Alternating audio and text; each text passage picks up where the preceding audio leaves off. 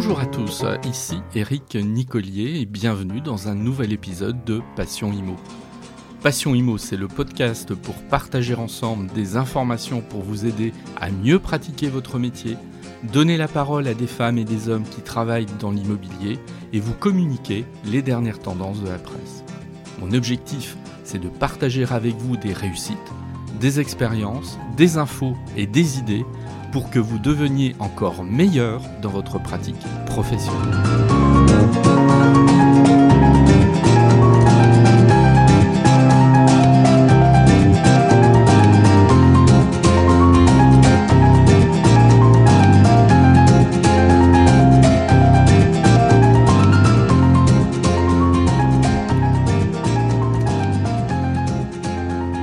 Bonjour à tous.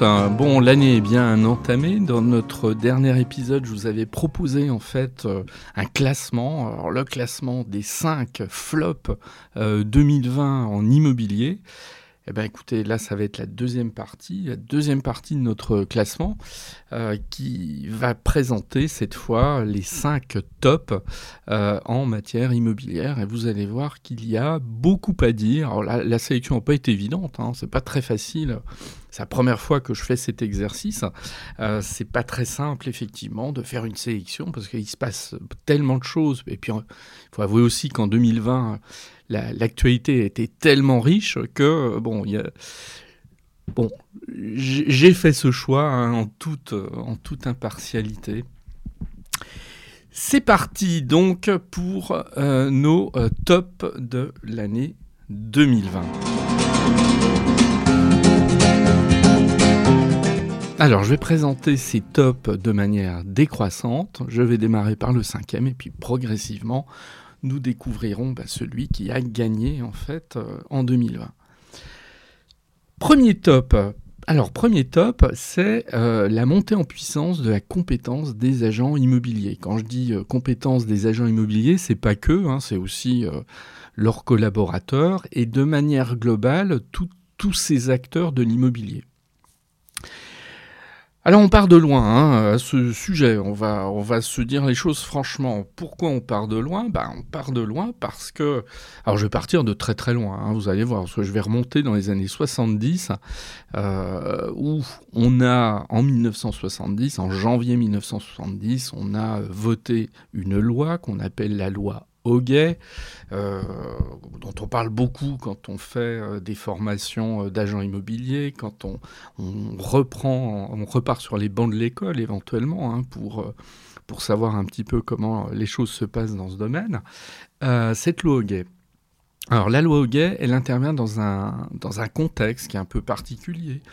On se méfie des agents immobiliers, on les traite euh, de noms d'oiseaux. Moi je m'étais amusé pour des étudiants de, faire des recherches sur des articles qui étaient parus à l'époque euh, pour justifier euh, cette loi.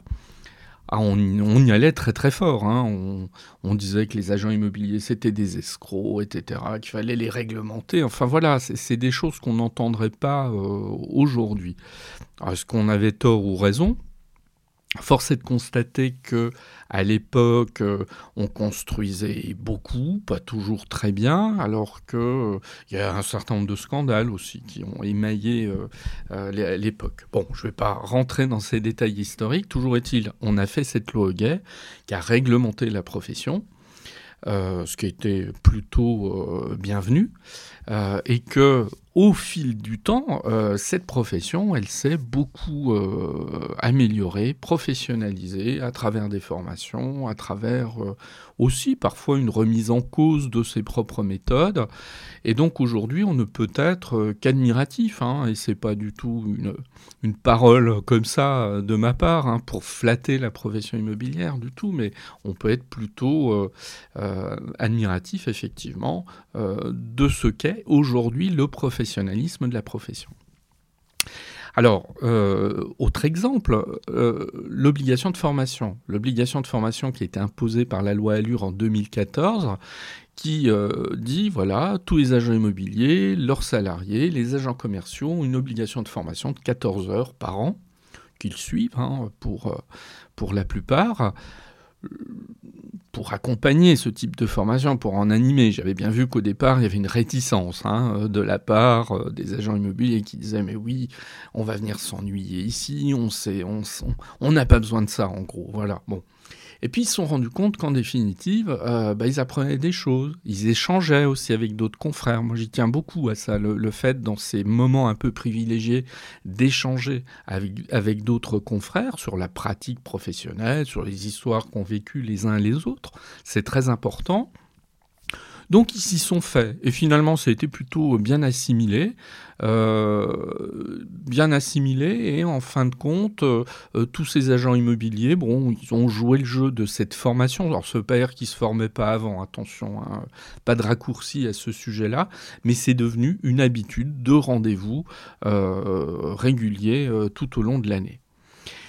Il y a aussi une montée en puissance des formations initiales. Bon, le BTS profession immobilière notamment. Hein. Bon, il y a, beaucoup de villes qui ont des BTS profession immobilière, plutôt très prisés, recherchés hein, par euh, des étudiants, qu'ils soient en formation euh, initiale euh, ou bien en alternance. Il y a aussi la montée en puissance des bachelors, des licences, des masters. Alors il y a beaucoup d'écoles, hein. enfin beaucoup, non, il n'y en a pas tant que ça des écoles, des écoles spécialisées je peux citer euh, l'école supérieure des professions immobilières, hein, qui est une des plus anciennes, implantée à Paris, qui a une antenne euh, à Lyon, à Nantes, à Bordeaux, à Marseille, etc. Il y a aussi euh, l'école dont est à l'initiative la FNAIM, l'ESI, l'école supérieure de l'immobilier, qui joue un rôle assez incontournable aussi dans ce domaine. Et puis, il y a également des passerelles vers la profession immobilière. Alors je pense aux anciens CQP qui sont devenus des POEC, hein, préparation opérationnelle à l'emploi collectif. Alors en fait ce sont euh, souvent des personnes qui se retrouvent en fait en situation pour différentes raisons de changer euh, de vie professionnelle. Ça peut être des demandeurs d'emploi, mais ça peut être aussi des, gens voilà, qui, ont, qui en ont marre pendant 15 ans d'avoir pratiqué euh, tel métier et qui veulent changer complètement.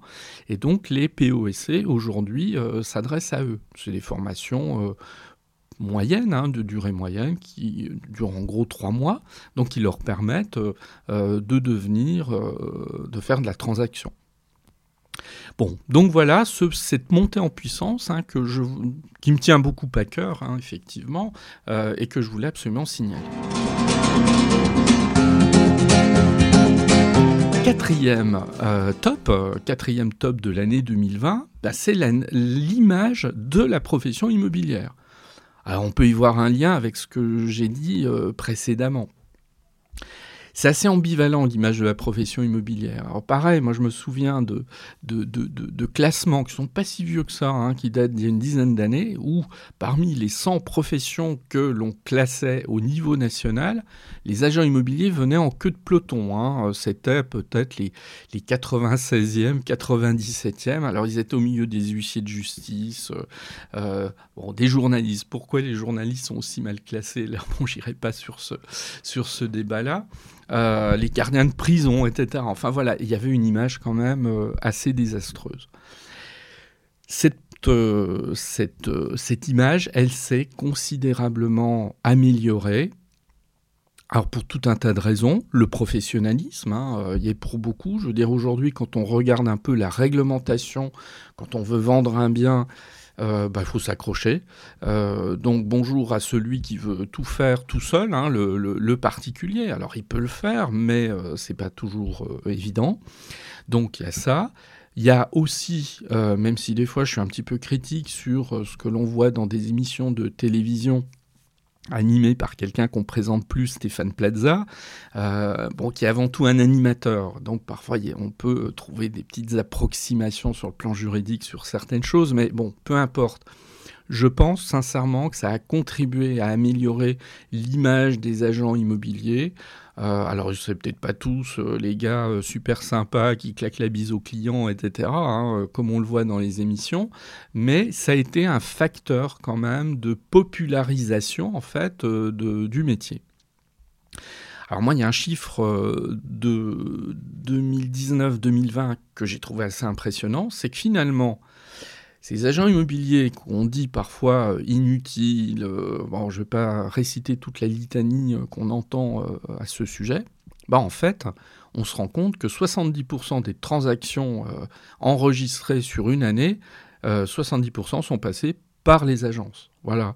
Et qu'en définitive, cette fameuse vente entre particuliers, alors non pas qu'elle n'existe pas, hein, bien sûr, elle a, sa place, mais elle reste marginale dans, euh, dans notre paysage de vente euh, immobilière. Bon, c'est bien la démonstration que bah, cet agent immobilier, alors peut-être qu'on le critique de temps en temps, euh, mais en fait, on, bah, on aime bien faire appel à lui euh, quand on en a besoin. Euh, c'est vraiment l'enseignement de, de, ce chiffre. Donc, l'image de la profession immobilière, bravo, elle a progressé en 2020.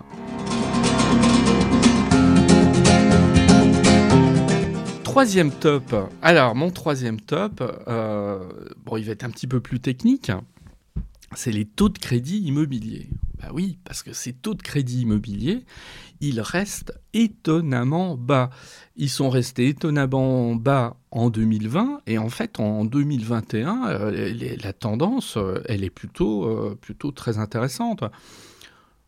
Juste avant d'enregistrer cet épisode, je, suis allé consulter un petit peu sur Internet ce qu'il en était le taux moyen sur 20 ans, j'emprunte sur 20 ans, aujourd'hui je peux emprunter à 1,15%. C'est une moyenne, hein, évidemment.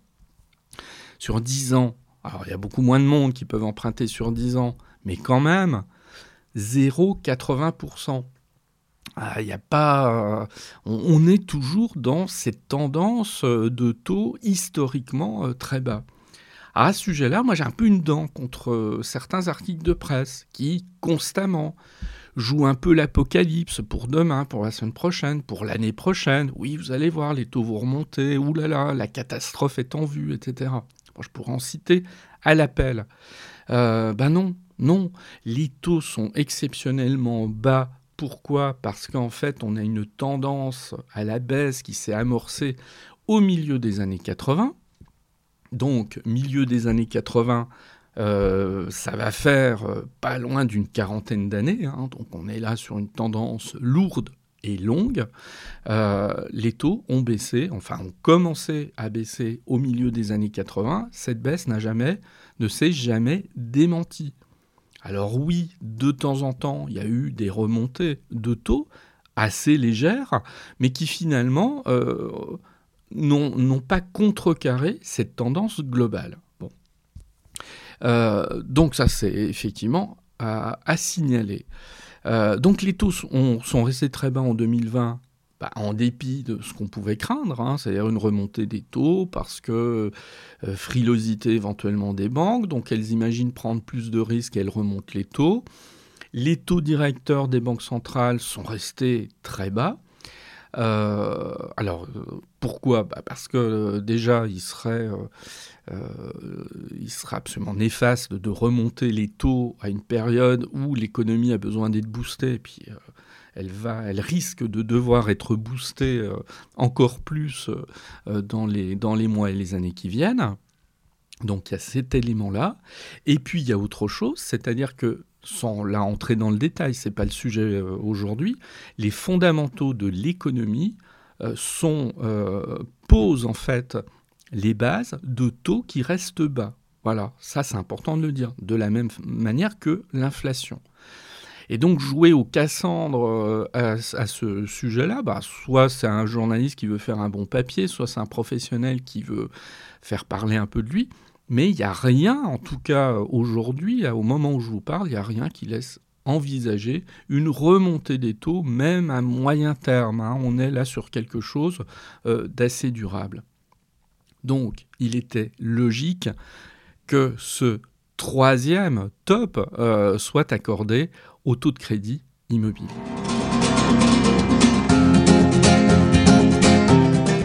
Alors, on arrive en fin de classement. Euh, le deuxième top, eh ben, le deuxième top, là, je vais le décerner à la digitalisation des agences. Alors, si on fait, euh, on revient un petit peu en arrière. Au mois de mars, il y a eu une petite polémique hein, qui a éclaté entre les notaires et les agents immobiliers, parce qu'en fait, les, agents immobiliers reprochaient aux notaires de ne pas être en capacité d'enregistrer euh, euh, les ventes comme ils pouvaient le faire en temps normal. Euh, bon, donc voilà. Alors après, est-ce que la polémique était justifiée? Je pense qu'il y avait une base de, réalité, tout simplement parce qu'il y avait beaucoup d'études de, notaires qui étaient fermées, soit qui tournaient au ralenti. Euh, toutes, les toutes, toutes les études de notaires n'avaient pas la capacité en termes de digitalisation pour faire des actes à distance. Et puis les agents immobiliers non plus. Hein. Euh, là-dessus, il euh, faut aussi savoir un peu euh, battre sa coulpe. Hein. les agents immobiliers, ne sont pas, n'étaient pas en tout cas nécessairement les mieux équipés pour offrir aux clients des outils de travail à distance, enfin pas de travail pour les clients, mais des outils de digitalisation des documents, de signature à distance, etc. Bon. Euh, les agents immobiliers sont rendus compte, en tout cas, qu'il fallait s'organiser. Alors, il y en a qui ont fait des visites virtuelles. Hein. Moi, j'ai des au cours d'animation, de formation, pardon, que j'ai pu animer. les agents immobiliers me disaient, bah, pendant euh, le confinement, on, visitait le bien, et puis euh, avec FaceTime, hein, on se baladait dans l'appartement. Le client, il était chez lui, il regardait en fait en live la vidéo qu'on était en train de tourner dans l'appartement, puis nous disait ah bah, attendez, euh, là je voudrais voir un peu mieux euh, euh, cette pièce, est-ce que vous pouvez retourner à tel endroit? Bon, c'était un peu du bricolage, je reconnais, mais bon, ça permettait de travailler quand même. donc, je peux citer des agents immobiliers aussi qui se sont dit, bah oui, c'est peut-être le moment qu'on s'y mette. Alors, ils sont équipés pour pour pouvoir faire euh, de la signature à distance. Euh, ils se sont dit, tiens, bah, peut-être que euh, en termes de digitalisation, on n'est pas super équipé. Hein. Est-ce qu'on a un site internet qui est si top que ça par rapport à la publication de nos annonces pour nous faire connaître? Bon, ça a été l'objet, là encore, d'une remise en question sur le travail, etc. Alors je crois que ça, donc beaucoup ont, pris un peu le taureau par les cornes et se sont dit bah, allons-y hein, pour la digitalisation. Et ça a eu un autre effet positif. Euh, c'était de montrer aux agents immobiliers que euh, être en capacité de travailler de manière autonome, c'est bien. Voilà, ça permet aussi de se, euh, de se dire bon, est-ce qu'il est bien qu'on compte toujours sur le notaire, par exemple, pour faire le compromis? Voilà, alors je sais, bien que c'est un petit peu une vieille, euh, mon vieux cheval de bataille, hein. c'est-à-dire que je trouve que parfois euh, trop d'agents immobiliers ont délaissé euh, la signature du compromis au notaire. Bah, là, ils se sont rendus compte que pas être en capacité de signer le compromis quand, enfin, de faire signer le compromis quand on travaille à distance comme ça et puis que les études de notaire étaient au ralenti, ah, c'était un peu, un, enfin, c'était pas qu'un peu, c'était un gros inconvénient quand même. Alors, euh, sur cette digitalisation, bon, elle est, elle est en marche, hein, cette digitalisation. Euh, j'avais consacré un épisode du podcast à cette, à cette digitalisation. Euh, la digitalisation, c'est pas l'ennemi de méthodes plus traditionnelles, hein, pas du tout. Alors récemment, enfin récemment, c'était au courant 2020, est parue une étude c'est une enquête qui a été menée à la fois par Optimum et l'IFOP. Donc on a interrogé les clients des agences. Euh, on, les a interrogés, euh, sur les moyens d'information qu'ils privilégiaient quand ils recherchent un bien immobilier. Alors qu'est-ce que dit cette enquête? Alors clairement, à 74%, ils utilisent les sites Internet, les portails d'annonces. Bon, normal. Euh, mais c'est la suite en fait de l'enquête qui est intéressante parce que ils sont 71%, en 3 points de moins, donc en fait ça se tient dans un mouchoir de poche, de poche. Ils sont 71% à dire le contact avec les professionnels physiques de l'immobilier, bah, on y tient toujours. Ça rejoint d'ailleurs l'idée selon laquelle, bah, en définitive, 70% euh, de ceux qui vendent un bien, ils font appel aux agences. 69% euh, quand même des acquéreurs disent bah, les annonces en vitrine des agences immobilières, on les regarde. Pour nous, c'est une information capitale. Bon, Ça veut dire quoi? Ben, Ça veut dire une chose, c'est qu'en fait, la digitalisation n'est pas l'ennemi des méthodes plus traditionnelles. C'est tout. Elle cohabite. Donc, Aujourd'hui, une agence, elle va utiliser à la fois des outils qu'elle maîtrise parfois depuis des décennies, et elle va s'en adjoindre de nouveaux. Mais les nouveaux outils, ces outils de digitalisation, ne vont pas chasser les précédents. Et d'ailleurs, les agences ou les professionnels qui imagineraient que euh, la vente immobilière, ça va se faire derrière son bureau, sans jamais bouger, sans jamais voir les clients, etc., et en privilégiant, privilégiant pardon, le digital à 100%, mais se plantent complètement. Voilà, je fais allusion, j'ai vu passer des, des, pubs à ce sujet. Alors je pense que c'est aussi euh, certains qui veulent proposer des services de digitalisation à des agences, euh, mais en faisant promettre un petit peu une sorte de nirvana euh, digital qui laisserait de côté les, méthodes traditionnelles. Ben non, ça fonctionne pas comme ça. Alors donc, ça c'était mon, avant-dernier top, la digitalisation, et je suis persuadé qu'on continuera d'en parler dans les années qui viennent. Le top numéro 1 de mon classement de l'immobilier 2020, qu'est-ce que c'est? Bah, C'est le volume des transactions. Voilà, le volume des transactions. Alors là, on pourrait me rétorquer, mais oui, mais attendez, vous êtes en train de nous raconter n'importe quoi, parce que les, transactions, elles ont baissé par rapport à, l'année précédente. Alors, en 2019, nous avions 1 65 000 transactions record historique. Hein. On imagine plus de 1 million de transactions sur une année. Les agents sont tournés à plein, etc. Ils ont recruté. Enfin voilà, là, là-dessus, on, était vraiment sur euh, une année exceptionnelle. Beaucoup se disaient, mais bon, est-ce que déjà, alors hors Covid, hein, est-ce que déjà en 2020, bah, on va pas redescendre, quoi? Est-ce qu'on va pas se retrouver euh, euh, face à la réalité? Bon, et puis alors quand le Covid est arrivé, évidemment, euh, beaucoup, et, moi le premier, hein. alors là moi j'hésite pas à dire quand euh, je me suis éventuellement planté parce que euh, c'est... enfin ça me, semble, ça me semble logique. Mais beaucoup au mois de mars, avril, mai sont dit mais les, ventes vont se casser la figure, c'est clair, tout est à l'arrêt, enfin bon.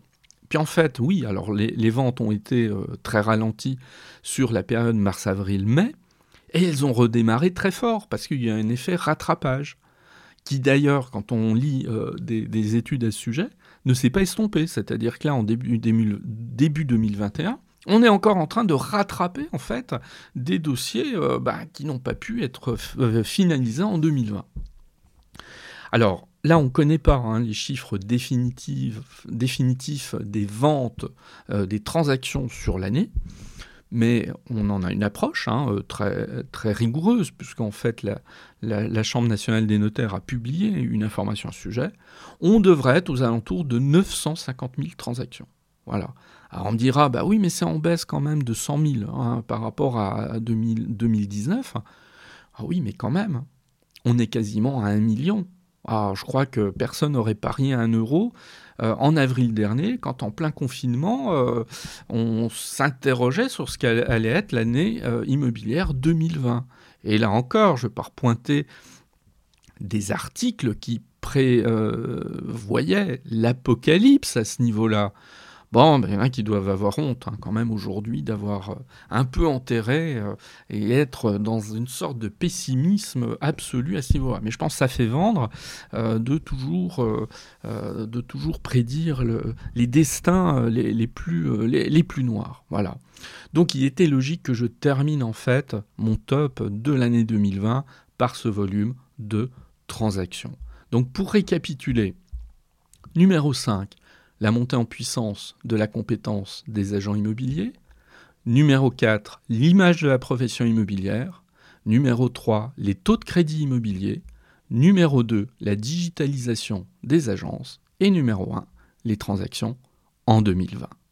Alors celles et ceux qui n'auraient pas en tête les cinq flops que j'avais décernés euh, euh, en 2020, vous pouvez toujours consulter l'épisode précédent euh, de Passion Imo. Il est toujours disponible sur les principales plateformes de podcast. Donc voilà, avec ces deux épisodes, vous avez les flops et les tops de l'année 2020. Maintenant, on est de plein pied dans 2020, en 2021, euh, plein pied en 2021, et donc nous nous retrouverons prochainement pour des nouveaux sujets. À très bientôt.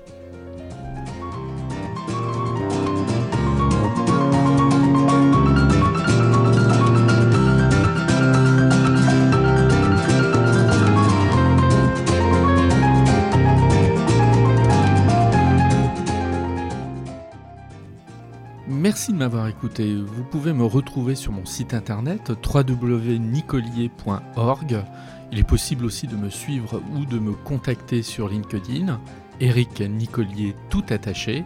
Et puis vous pouvez aussi me soutenir en vous abonnant à Passion Imo sur Apple Podcasts, mais aussi sur les principales plateformes de podcast. Je vous dis à très bientôt.